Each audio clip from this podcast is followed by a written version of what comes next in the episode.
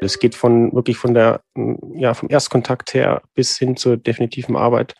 Und das ist irgendwie schon immer eine kleine Reise und das ist schon das, was ich eigentlich immer machen wollte. Das ist natürlich als Selbstständiger immer nicht ganz einfach, weil man auch viel auch mal in der Praxis ist oder mal der Patient auch öfters da ist. Aber ich, genau das liebe ich, im Endeffekt äh, dem Patienten einen riesen Mehrwert wieder mitzugeben.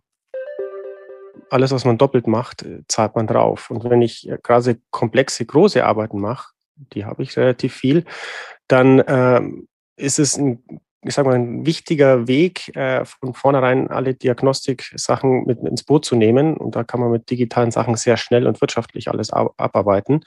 Ähm, und auch eben auch erfassen. Und dann kann ich eben so eine komplexe Arbeit auch relativ wirtschaftlich umsetzen. Herzlich willkommen zu Dental Lab Inside, dem Zahntechnik-Podcast mit der Leidenschaft fürs Handwerk mit Dan Krammer. Dan ist studierter Zahntechniker und langjähriger Fachjournalist.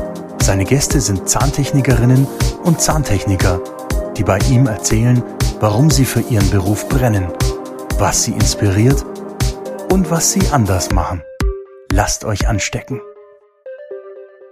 Hallo und herzlich willkommen zu Dental Lab Insight. Ich bin Dan Krammer und spreche in jeder Folge mit einer Zahntechnikerin oder einem Zahntechniker über deren gute Ideen, mutige Entscheidungen und die Liebe zum Handwerk und Beruf. Mein Gast heute ist Bastian Wagner. Der Zahntechnikmeister stammt aus dem schönen Allgäu und ist soeben in die Selbstständigkeit gegangen. Bastian ist zwar noch relativ jung, hat sich aber bereits mit diversen Vorträgen und Artikeln einen Namen gemacht und brennt absolut für die zahntechnische Sache. Schon allein aus diesem Grund möchte ich ihn heute bitten, uns ein wenig an seiner Welt und seiner Arbeit teilhaben zu lassen. Also, lasst uns über Zahntechnik reden. Werbung. Oral-B brilliert im Dezembertest der Stiftung Warentest mit einem Doppelsieg. Gleich zwei Modelle der IO-Serie konnten mit der Note gut abschneiden. Oral-B überzeugt auch digital. Registrieren Sie sich auf oralbprofessional.de und erhalten Sie gratis Produktmuster sowie Zugang zu kostenlosen CME-zertifizierten Webinaren. Lieber Bastian, jetzt also in der Selbstständigkeit. Warum? Weil es schon immer ein großer Traum war von mir. Meine, sagen wir, zahntechnische äh, ja, Arbeiten selbstständig auszuführen. Nicht aus dem Grund, dass ich jetzt viel Geld verdiene, sondern es geht mir darum einfach, dass ich meine Konzepte so umsetzen kann, wie ich möchte. Mit den Materialien, mit dem Patienten auch so zu arbeiten, wie ich möchte und im Endeffekt mein Konzept aufstellen. Also das ist für mich eigentlich das Wichtigste dass ich mich nicht verbiegen lassen muss durch irgendwelche ja, gewissen äh, ja, ja, Konzepte, durch irgendwelche ja, sagen Vorgesetzten, die mir vorschreiben, wie ich zu arbeiten habe. Und das kann ich jetzt so selber steuern und selber angehen. Ja, das macht sehr viel Spaß doch. Das war schon immer ein großer Traum und jetzt äh, gehe ich genau diesen Traum entlang. Du willst also dein eigener Herr sein. Also niemanden mehr großartig, äh, ja, wie soll ich sagen, ähm, verantwortlich sein und du bist für dich und das, was du tust, verantwortlich und kannst auch, wie du schön gesagt hast, die Materialien und die Dinge einsetzen und wählen, die du für dich herausgefunden hast, die äh, gut sind, damit du das erreichst, was du erreichen willst. Also ich schätze mal, du willst viel erreichen, oder? Ja, also klar, also wir sind ja gerade mitten in einer ja, ja, Umstrukturierung, sagen kann man es so auch nennen, mit der Digitalisierung wo ja wirklich sehr viel möglich ist mittlerweile und auch verschiedenste Konzepte eben auch da sind. Und für mich ist immer ganz wichtig, dass ich interagieren kann mit dem Behandler und dem Patienten, dass ich im Endeffekt auch den äh, Zahnersatz umsetzen kann, den der Patient vielleicht auch will. Es geht von wirklich von der, ja, vom Erstkontakt her bis hin zur definitiven Arbeit. Und das ist irgendwie schon immer eine kleine Reise und das ist schon das, was ich eigentlich immer machen wollte. Das ist natürlich als Selbstständiger immer nicht ganz einfach, weil man auch viel auch mal in der Praxis ist oder mal der Patient auch öfters da ist. Aber ich, genau das liebe ich, im Endeffekt äh, dem Patienten einen riesen Mehrwert wieder mitzugeben. Das ist schon das, was ich als Selbstständiger einfacher machen kann, als wir als Natürlich, das habe ich davor schon auch immer so gelebt, ähm, aber es war immer mit Kompromissen behaftet, weil äh, unterm Strich äh, natürlich immer auch jetzt als Selbstständiger die, die, äh, die, die Wirtschaftlichkeit zählt. Äh, aber ich kann es jetzt so weit aufbauen, dass es auch das wirtschaftlich wird. Jetzt, zumindest wirst du jetzt auf einmal knallhart mit der Wirtschaftlichkeit konfrontiert, ne, weil es ja alles dein Geld ist. das da, ähm, ja, das du umdrehen musst, dass du, dass du anschauen musst. Deshalb wollte ich auch gerade nochmal fragen, wenn du sagst, ähm, dieser intensive Kontakt mit den Patienten, was ja eigentlich echt ja Usus sein sollte, ähm, ja, ist aber natürlich auch echt anstrengend und kann ich mir vorstellen, dass das äh, schwierig irgendwie abzubilden ist, finanziell auch irgendwie, oder? Gehört das dann zum Service dazu? Das ist ein gewisser Service. Ich lasse mir das auch ein Stückweise zahlen. Also ich habe jetzt keinen Zahnersatz da, wo die Seitenzahnkrone äh, 200 Euro kostet. Aber ich bin jetzt auch nicht maßlos teuer. Also ich bin im ganz normalen, in einer ganz normalen Preisstruktur bei uns in der Region. Ähm, aber was ich halt gelernt habe, ist, ähm, alles, was man doppelt macht, äh, zahlt man drauf. Und wenn ich gerade komplexe, große Arbeiten mache, die habe ich relativ viel, dann ähm, ist es ein, ich sag mal, ein wichtiger Weg, äh, von vornherein alle Diagnostik-Sachen mit ins Boot zu nehmen. Und da kann man mit digitalen Sachen sehr schnell und wirtschaftlich alles abarbeiten. Ähm, und auch eben auch erfassen. Und dann kann ich eben so eine komplexe Arbeit auch relativ wirtschaftlich umsetzen. Das heißt, ich versuche mir den Patienten äh, ja, sag mal, die, zu diagnostizieren und die ganzen Sachen eben digital zu erfassen und was ich halt an Möglichkeiten habe, Videos, äh, Fotos, Face-Scan ähm, und da im Endeffekt das Ganze halt so aufzubauen, dass das, dieser Service dann unterm Strich äh, dann auch im weiteren Workflow schneller geht. Also so bin ich dann am Schluss im Endeffekt jetzt nicht äh, der Wirtschaftlichkeit geschuldet, dass ich in Schönheit sterbe oder so oder nur für den Patienten, sondern ich baue mir meine Struktur so auf, äh, dass der Weg, den ich mit dem Patienten gehen möchte, äh, jetzt nicht äh, zum finanziellen Belastung wird für den Patienten, sondern damit kann ich die Wirtschaftlichkeit dann auch halten, also von den Preisen her. Klar, also das ist schon, schon wichtig. Also ich bin jetzt kein Dumping-Labor, ich bin aber jetzt auch kein Labor, wo die Fontangrone 1000 Euro kostet. Das bin ich auf keinen Fall, weil ich das immer in, sagen wir, in ja, im Verhältnis sehen, stehen muss, Aufwand und Arbeit. Das ist mir schon wichtig, klar. Aber unterm Strich muss es wirtschaftlich sein, das stimmt. Mhm. Gute Message. Also auch ein bisschen das, was ich gestern, ich war gestern beim Zahnarzt äh, auf der an der Türe der Praxis gelesen habe, wir sind kein Schnellimbiss. Das ist ja schon auch irgendwie, hat ja auch ein bisschen seine Berechtigung, weil man kann natürlich immer alles irgendwie so hin äh, aber letztendlich brauchen gute Dinge einfach auch gewissen Anspruch oder gewissen Aufwand und Zeit. Aber das will ich jetzt auch gar nicht weiter überstrapazieren, hast du ja wunderschön gesagt. Ähm, jetzt muss ich nochmal kommen mit der Selbstständigkeit, den Gang zur Selbst, in die, in die Selbst, in die Selbstständigkeit, der ja noch gar nicht so lange zurückliegt, nicht wahr, Basti? Ähm, deshalb kann man dich eigentlich auch, glaube ich, noch ganz gut fragen, worauf Kollegen deiner Erfahrung nach, deiner noch ganz frischen Erfahrung nach äh, beim Gang in die Selbstständigkeit achten sollten. Gibt es da irgendwas, was du ihnen damit auf den Weg geben kannst?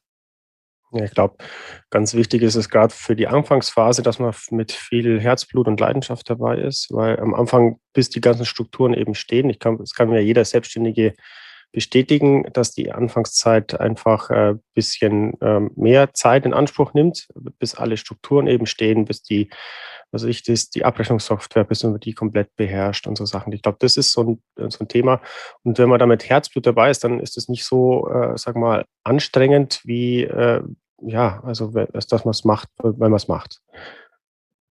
Das ist, glaube ich, ganz große Message. Und das, was ich vorhin eben angesprochen habe, dass man die Strukturen, also das Konzept, was man eben anbietet, das steht und fällt natürlich auch mit den äh, Zahnärzten, mit den Kunden, die man hat, ähm, wie man sich aufstellt. Also man kann sich natürlich extremst digital aufstellen, aber das heißt natürlich auch immer, das sind äh, Kostenfaktoren. Ich bin jetzt zum Beispiel in ein äh, bestehendes Labor mit reingegangen, um die Kostenstrukturen niedrig zu halten. Aus dem Grund. Aber ich möchte nicht auf meine digitalen Hilfsmittel äh, verzichten. Das heißt, ich habe jetzt keinen riesen Invest für den Anfang und jetzt kann ich mir im Endeffekt ja alles schön langsam aufbauen, ohne dass ich jetzt äh, Riesenpreise aufrufen muss. Ähm, aber es ist halt wichtig, dass alles im Verhältnis steht. Ja. Ich kann jetzt nicht einen riesen Aufwand machen und dann ähm, ja, habe ich noch extrem viele Kosten, zum Beispiel jetzt, äh, wenn man ein komplettes Labor ausstattet, das weiß doch jeder, dass das sehr viel Geld ist und dann durch ganzen digitalen Mittel, dann ist das ein großes Problem. Ja, und ja, jetzt ergänze ich sozusagen bloß noch Kleinigkeiten, die ich im Labor brauche. Und das ist sehr überschaubar, deswegen kann ich das so anbieten, ähm, ja, dass es auch für jeden Patienten gut bezahlbar ist und nicht unverschämt ist. Und das ist, glaube ich, sehr wichtig, dass die Strukturen einfach dem angepasst sind, was man eigentlich macht. Ja, ob man jetzt die Krone macht, die jetzt sagt, okay, man möchte jetzt eine äh, günstige Alternative anbieten, ähm, der kann sich natürlich ganz anders aufstellen wie einer, der sagt, er möchte jetzt High-End machen. Ähm, das ist natürlich, da muss wirklich die Ausrichtung vorher wirklich gut durchdacht sein. Das habe ich auch gemacht. Also ähm, im Endeffekt habe ich das die ganzen Jahre getan. Ähm, ich habe immer gearbeitet, als wenn ich selbstständig wäre, bloß halt ohne den Punkt, dass ich die Abrechnung gemacht habe und äh, die ganzen Sachen. Für mich war es immer schon irgendwie so, ich bin immer an die Arbeit rangegangen, als wäre es meins. Mhm. Das ist, glaube ich, dann, wenn man diesen Fokus hat, dann kommt man relativ schnell, ähm, sagen wir mal, ähm, auf die Wichtigkeit der äh, alltäglichen Sachen. Dass ich jetzt zum Beispiel nicht das 500. Marmelon irgendwo reinschicht, obwohl ich da auch schon relativ viel mache, aber das sind halt so Sachen, das muss halt alles gut abgewegt sein. Ja. Ja, okay.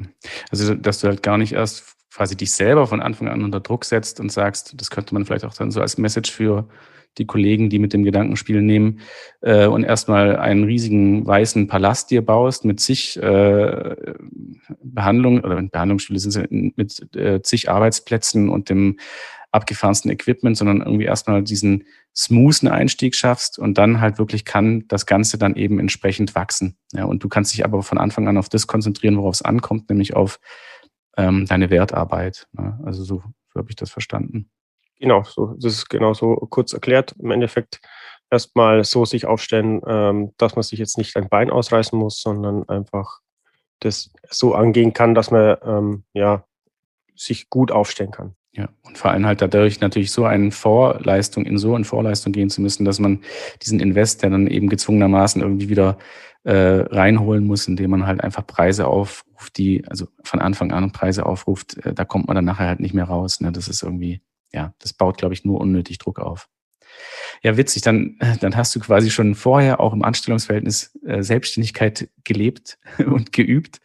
Ähm, und wie sagt man immer so schön, äh, selbstständig, selbst und ständig. Also äh, das ist natürlich schon äh, ein anderes Konzept als ja, from nine to five.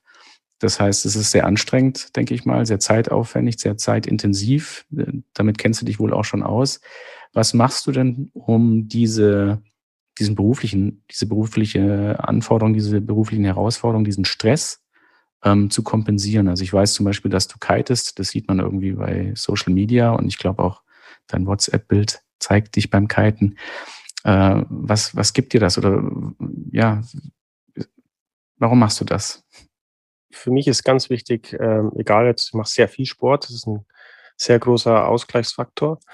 Und Musik ist auch ein sehr großer Faktor, den ich ähm, ähm zum Abschalten brauche und auch genieße. Also ich mache das total gern. Also ich mache seitdem ich denken kann Sport. Also ich glaube mit zweieinhalb bin ich äh, zum Schlittschuhlaufen gekommen, in die Schule, also Schlittschuhlaufschule und äh, seitdem eigentlich nur beim Eishockey spielen gewesen. Und mit 19 habe ich dann aufgehört weil ich mir die Schulterbänder abgerissen habe. Und dann habe ich gesagt, ach komm, irgendwie ist es dann doch äh, äh, schwierig, das unter, unter einen Hut zu bekommen, weil ich einfach zu schlecht war, um Profi zu werden. Obwohl ich relativ gut äh, gespielt habe, hochklassig. Aber äh, es wäre nie dazu gekommen, dass ich Profi geworden wäre. Und dann habe ich das an den Nagel gehängt, weil ich dann gesagt habe, ich habe jetzt meinen Job. Da muss ich parat stehen und da kann ich nicht ständig verletzt sein, obwohl ich nicht so oft verletzt war. Aber es war mir einfach ein Risiko. Ähm, weil ich jetzt nicht der Riese bin, jetzt kein Meter 90 groß und die meisten machen halt meist einen Kopf größer als ich. Dann kann man sich dann, wenn es blöd läuft, doch mal schnell verletzen. Da geht's dann ab. Aber, ja, aber für mich ist es halt wichtig, äh, ja, Sport ist für mich generell wichtig. Ich mache viel, ich fahre viel Rennrad und äh, Mountainbike, Kitesurfen eben auch. Das habe ich vor äh, paar Jahren angefangen, vor sechs Jahren und mache das jetzt äh, ja mindestens ein bis zweimal im Jahr. Also es ist schon ein Riesenausgleich. Das Schöne ist, dass man es mit der Familie machen kann. Das heißt, äh, bei meiner Frau kann ich das machen, die kitet auch. Die war wohl und mit Eishockey nicht so d'accord, oder? Nein. Komm, Schatz, wir gehen ein bisschen äh, Eishockey spielen. Mhm, ja, ja. Eishockey habe ich sehr stark reduziert. Ich spiele immer noch ein bisschen äh, hobbymäßig, ähm, aber nicht mehr aktiv äh, jetzt äh, in irgendeinem Verein weil es halt irgendwie schon irgendwie mich äh, ein riesen Ausgleichsfaktor ist. Und das habe ich auch äh, im Berufsalltag immer wieder gelernt, weil es ist immer, wie soll ich sagen, im Eishockey oder generell im, im Sport merkt man einfach äh, bei gewissen Dingen, dass es, äh, wenn man sich schwer tut, ähm, dass ich da vielleicht dran arbeiten sollte. Und ah. wenn man zum Beispiel verliert, äh, dass man nicht äh, den Kopf hängen lässt und sagt, okay, jetzt lasse ich es. Also es hat mir schon sehr viele mentale Stärke schon immer gegeben. Ich sehe äh, den, ja, alles, was ich mache im Leben, eigentlich auch sehr sportlich. Ähm, ich kann mich in allen Dingen äh, überall verbessern, wenn ich mich bloß dahinter hänge. Und so sehe ich das auch im Job. Also ich setze mir jedes Jahr zum Beispiel zwei Ziele, äh, wo ich mich vertiefen möchte, wo ich sagen möchte, okay, ich möchte jetzt weiter mich verbessern, zum Beispiel Oberflächentextur, Schicht, Schichttechniken oder Funktionsanalyse ähm, oder Funktion eben generell. Und so, so, so Fokuspunkte setze ich mir immer einfach, um zu sagen, okay, das, was ich kann, ist gut, aber es geht immer besser. Also unser eigenes Limit ist eigentlich nur unser eigenes Können. Und wenn ich äh, das Limit, äh, sag mal, begrenze und sage, okay, ich hab, kann das jetzt, ist es gut. Aber wenn ich mal darüber hinausschaue und sage, okay, das funktioniert noch nicht so gut, dann äh, kann ich daran arbeiten und dann macht es auch noch mal viel mehr Spaß. Also sowas zum Beispiel, also beim Eishockey ist es, glaube ich, ganz gut zum Erklären. Also ich kann am Anfang nicht gescheit Schlittschuh laufen und dann irgendwann kann ich irgendwann ein bisschen Schlittschuh laufen, dann macht es schon ein bisschen Spaß und dann kommt der Schläger dazu. Ähm, und dann ist es die Katastrophe, dass ich die Scheibe am Schläger halten kann und irgendwann, es wird halt immer besser. Und das sind dann immer so Punkte, das, wo man sich dann einfach immer reinarbeitet.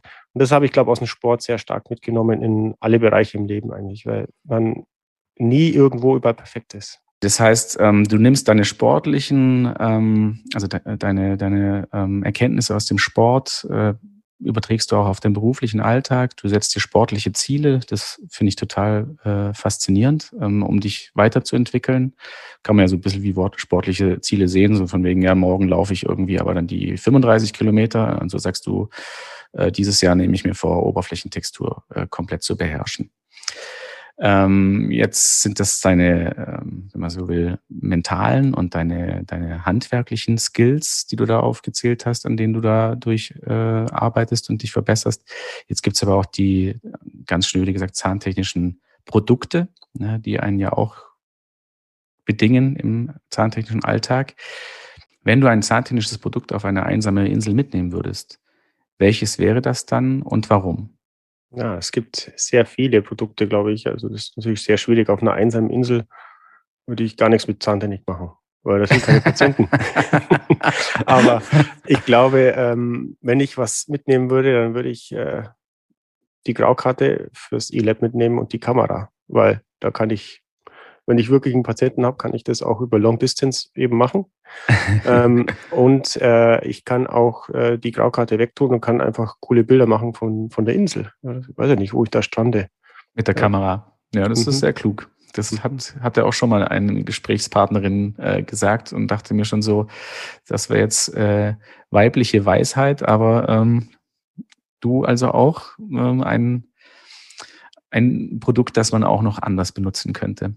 Ähm, für unsere äh, Zuhörer die, und Zuhörerinnen, die jetzt nicht vielleicht äh, sofort was mit dem Begriff Graukarte anfangen können, vielleicht kannst du es kurz erklären, was, was es damit auf sich hat? Also das ist das, ist das E-Lab-Konzept ähm, von Sascha Hein. Das heißt, ich habe eine Graukarte, mit dem ich äh, ein Foto mache mit, den, mit, den, mit der Zahnfarbe im, äh, vom Patienten. Und über diese Graukarte kann ich äh, mit, mit einer App die Fotos auf Echtfarbe kalibrieren und kann sozusagen die Zahnfarbe herausmessen mit dem LAB-System. Das heißt L für Helligkeit, A für den Rotton und B ist der Gelbton. Dann habe ich greifbare Werte von der Zahnfarbe. Und ähm, ja, also ich mache da schon ziemlich viel damit. Also ich kann schon fast gar nicht mehr ohne. Ich arbeite lieber mit dem LAB-Werten äh, als mit einer ähm, Vita-Angabe äh, von A2 oder so, weil ich halt einfach ähm, das gut reproduzieren kann. Also ich kann einzelne Frontzähne exakt kopieren, ohne dass man sie sieht und äh, sehr, sehr oft ohne, ähm, ohne Einprobe. Also das heißt, ich mache die immer fertig zur Einprobe und wenn sie passen, werden sie eingesetzt. Also gestern zum Beispiel hatte ich das äh, Erlebnis wieder. Also das macht schon sehr viel Spaß und äh, mir nimmt es einfach viel Stress aus dem Alltag. Das ist zum Beispiel so ein Konzept, äh, was ich in den Alltag mit reinnehme was mir unterm Strich dann die, die äh, Wirtschaftlichkeit wieder rausholt. Weil so ein einzelner Front sein, das glaube, das weiß jeder von uns, ist unfassbar schwierig. Und wenn man den zwei, dreimal macht, ist das keine, äh, dann ist das eine Serviceleistung, wo man Geld mitbringt. Und äh, so versuche ich irgendwie meinen Workflow eben auch zu definieren. Deswegen ist das ein ganz cooles Konzept. Ich möchte dich nicht mehr missen. Ja, richtig. Also das, da schließt sich wirklich der Kreis, auch was du eingangs gesagt hast, weil ähm, das ist, also jetzt reden wir mal ein bisschen Tacheles. Ähm, ich kenne das System auch und ähm, viele ähm, ja, Zahntechniker oder Leute draußen im Markt, äh, potenzielle Anwender, äußern immer wieder, ja, wie will man das bitte in seinen Workflow implementieren und wer hat denn da die Zeit dafür? Aber ich glaube, das ist einfach die falsche Denke, weil man einfach ähm, lernen muss, ähm, ja, natürlich ist es erstmal eine, äh, eine Entwicklungskurve, die man nehmen will. Und dann steht man erstmal davor und denkt, oh Gott, jetzt muss ich mich wieder mit etwas Neuem auseinandersetzen. Aber wenn man es mal angenommen hat und wenn man eben es in seinen Workflow implementiert hat, dann hilft es dir nachher ungemein und es hilft vor allem, äh, Fehler zu vermeiden und im schlimmsten Fall nochmal was neu zu machen. Aber das scheint ja bei vielen Zahntechnikern ähm, ja, zum Hobby dazuzugehören. Wenn es nicht passt, dann macht man es nochmal. Also das ist das Schlimmste für mich eigentlich. Und äh, um das nochmal von Anfangs aufzugreifen, ist es, glaube ich, so, ähm, es macht anscheinend mehr Aufwand am Anfang. Ja. Aber wenn ich die ersten Fotos habe, dann habe ich greifbare Werte, wirklich, wo ich die Stellschrauben danach drehen kann und äh, bin dann hinten raus doppelt so schnell. Also ich bin dann wirklich sehr schnell. Ich hatte ein gutes e äh, Ereignis zum Beispiel mit einem Kollegen, ähm, der zu mir gesagt hat, Bastian, du bist so unfassbar langsam beim Schichten. Also bei mir ist der erste Brand der längste Brand, ja, also wo ich aufschichte, ähm, weil ich da sehr viel, ähm, ja, sagen wir mal, ähm, ja, ich versuche das so zu schichten, dass ich kaum was äh, ändern muss oder gar nichts schleifen muss und dann vielleicht bloß noch be bestimmte Bereiche noch äh, zu äh, korrigieren oder wenn ich Glück habe, sogar ein One-Bake. Und wir hatten die ähnliche Arbeit am Platz. Äh, es war eine Arbeit von zwei auf zwei. Und der Kollege meinte zu mir, jetzt schau mal, ich habe den ersten Brand schon im Ofen, du schichtest immer noch und ich arbeite gleich jetzt aus. Und am Ende vom Tag äh, bin ich zwei Stunden früher heimgegangen, weil er hat viel geschliffen äh, und ich habe halt nur noch äh, Randbereiche aufgebessert und habe Glanzband noch ganz kleine Korrekturen gemacht und war fertig. Ja. Also es ist nicht immer anscheinlich, dass, äh, wenn man sieht, okay, da ist jetzt mehr Aufwand dahinter, ähm, das unterm Strich zählt. Das ist immer mein Faktor. Natürlich, wenn ich jetzt irgendwie eine Analyse mache mit einem Patienten, das ist am Anfangs, bevor ich die Arbeit anfange, viel mehr Zeit als äh, jemand anders. Der hat dann schon die Modelle und vielleicht schon die Größte dazu, äh, wenn man es jetzt ganz äh, überspitzt äh, mal darstellen möchte. Aber unterm Strich bin ich zehnmal weiter, weil wenn ich in der Einprobe bin, dann muss ich nichts mehr ändern.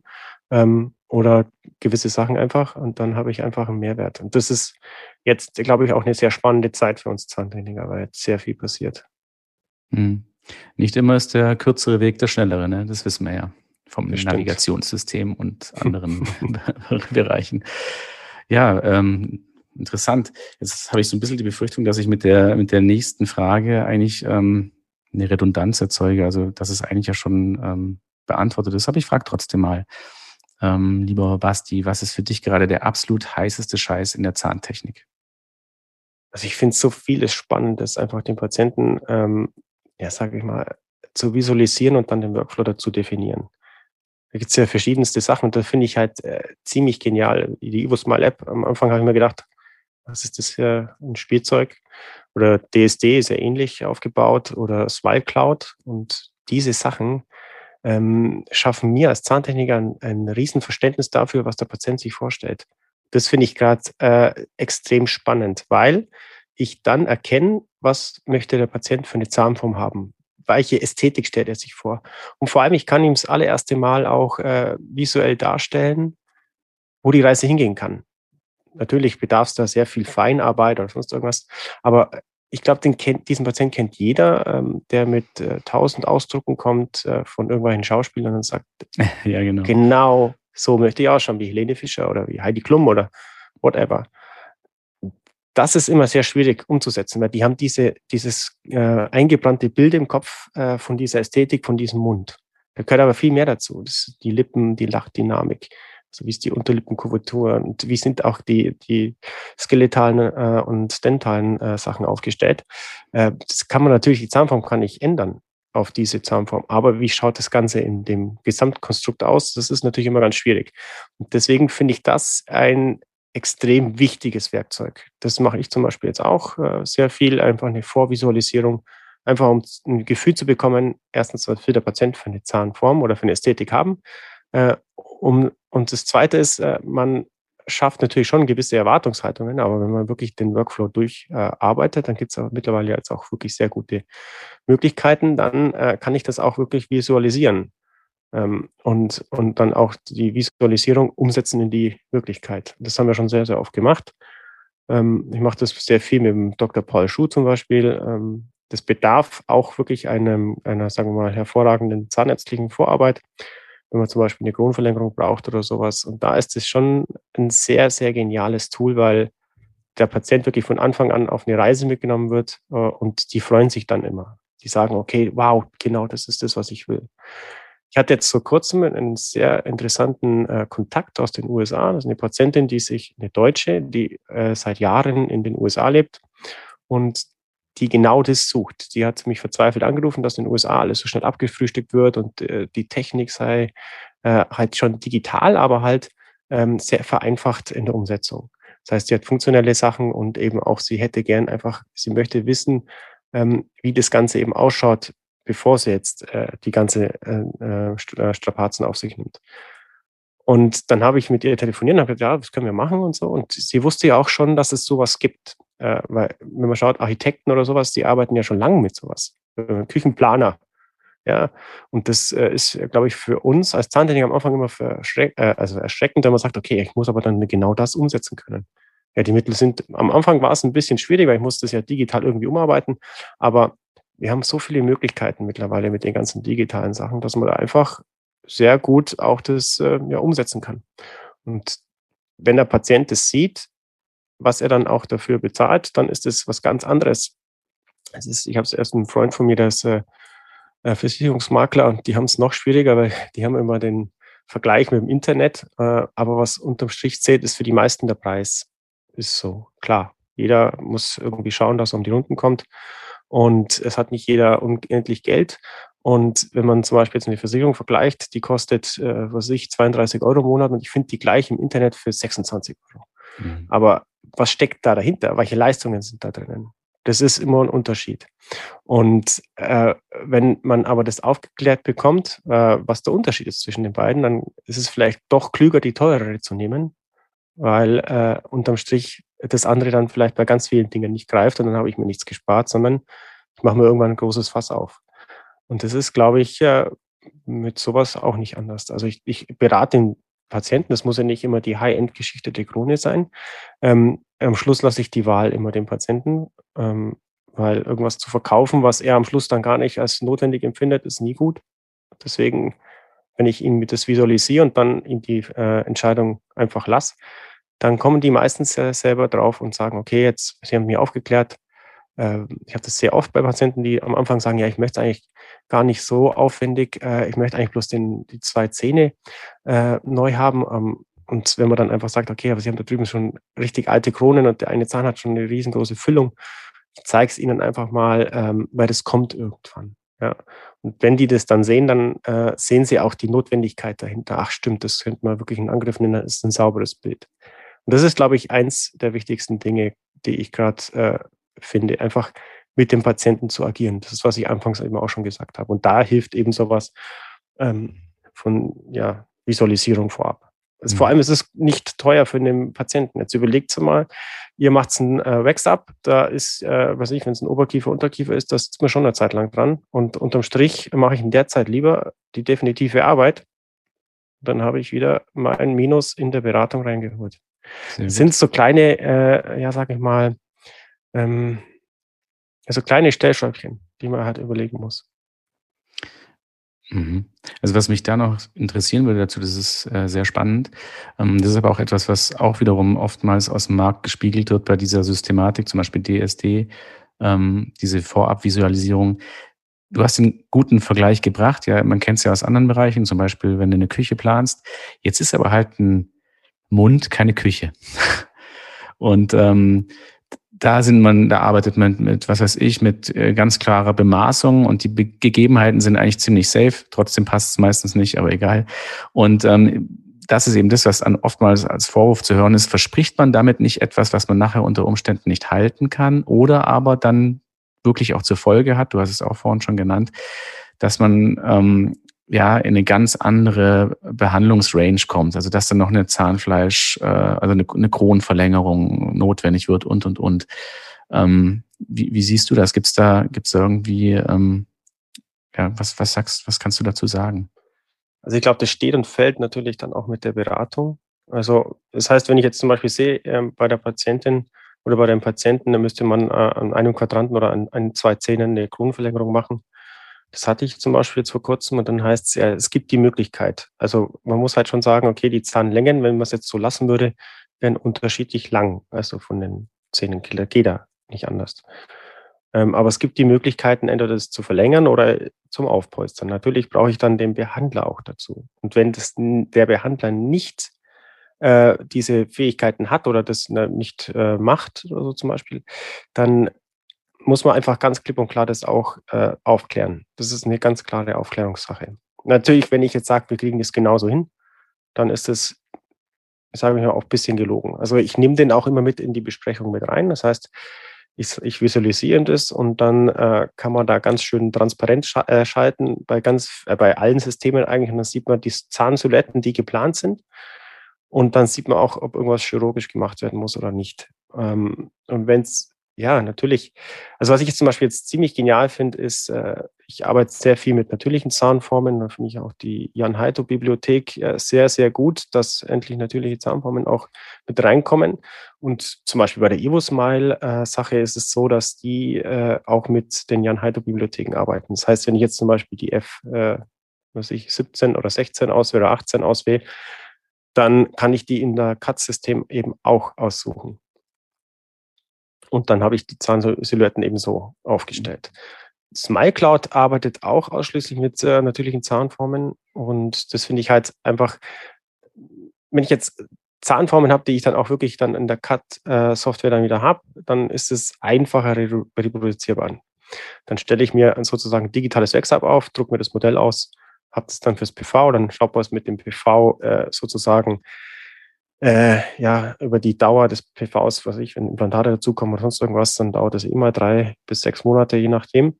Äh, und dann äh, ist es so wie die Testfahrt für den Patienten. Und man muss auch immer ganz klar sagen, dass das, was dargestellt ist, nur eine Visualisierung ist, dass wir, äh, dass das sehr plastisch äh, ist und nicht, äh, sagen wir, nicht so extrem greifbar ist. Wir können deutlich mehr machen, händisch natürlich noch, weil die meisten Visualisierungen sehr, ähm, ja, sagen wir, stumpf ausschauen. Ja die sind meistens halt, weil es über Computerdarstellungen halt äh, keine natürliche Lichtdynamik hat und keinen wirklich natürlichen Glanzgrad von den Oberflächen hat, wie natürliche Zähne. Und das muss man schon immer mit dazu sagen. Das ist schon wichtig. Also man muss wirklich die Patienten aufklären. Hm. Nichts Falsches versprechen. Ja, das stimmt. Und wahrscheinlich auch natürlich immer auch in direkter Absprache mit dem, mit dem Behandler, also im Teamwork. Ne? Du wirst jetzt nicht losrennen und äh, so eine Planung machen, wenn du nicht dir sicher sein kannst, dass dein Behandler überhaupt in der Lage ist, das dann eben umzusetzen, sprich auch in diesem, äh, in diesem Workflow drin ist oder eben mit dieser Systematik arbeitet. Mhm. Ähm, das, dann, dann würdest du ja vielleicht zu viel versprechen. Und das ist auch wieder ein gutes Stichwort. Ähm, wenn du sagst, dass es dann quasi äh, konsequenterweise sich in der äh, CAD-Software wiederfindet oder halt in, in dem entsprechenden Programm, weil dann bist du ja wirklich schon fast ein bisschen im Küchenbau drin. Das heißt, du äh, die Wahrscheinlichkeit, dass, dass es dann auch ziemlich so rauskommt, wie dargestellt ist, dann wesentlich höher, ne? als dann, wenn man wieder irgendwie zurück müsste in einen rein manuellen äh, Workflow. Genau, und da bin ich dann unterm Strich wieder schneller. Mhm. Das ist der Punkt, wo ich einfach dann versuche, die Zeit, die ich am Anfang investiert habe, äh, weil ich, das hat auch schon jeder erlebt. Also ich habe das zigtausendmal erlebt. Deswegen mag ich das ganz gerne. Und zwar bei der, wenn man, äh, der, also klassische Weg ist ja meistens so, man macht eine PrEP, lass es bloß die Front sein. Da ist es ja meistens sehr äh, ähm, ja, prägnant. Äh, dann bekommen wir die äh, Ausgangssituation wieder als PV im Mund und ich mache dann eine neue Zahnform. So, jetzt habe ich eine Zahnform gebaut, die mir super gut gefällt. Ich so, wow, super, sehr genial. Und dann kommt es äh, zum Patienten, der hat sich was komplett anderes vorgestellt.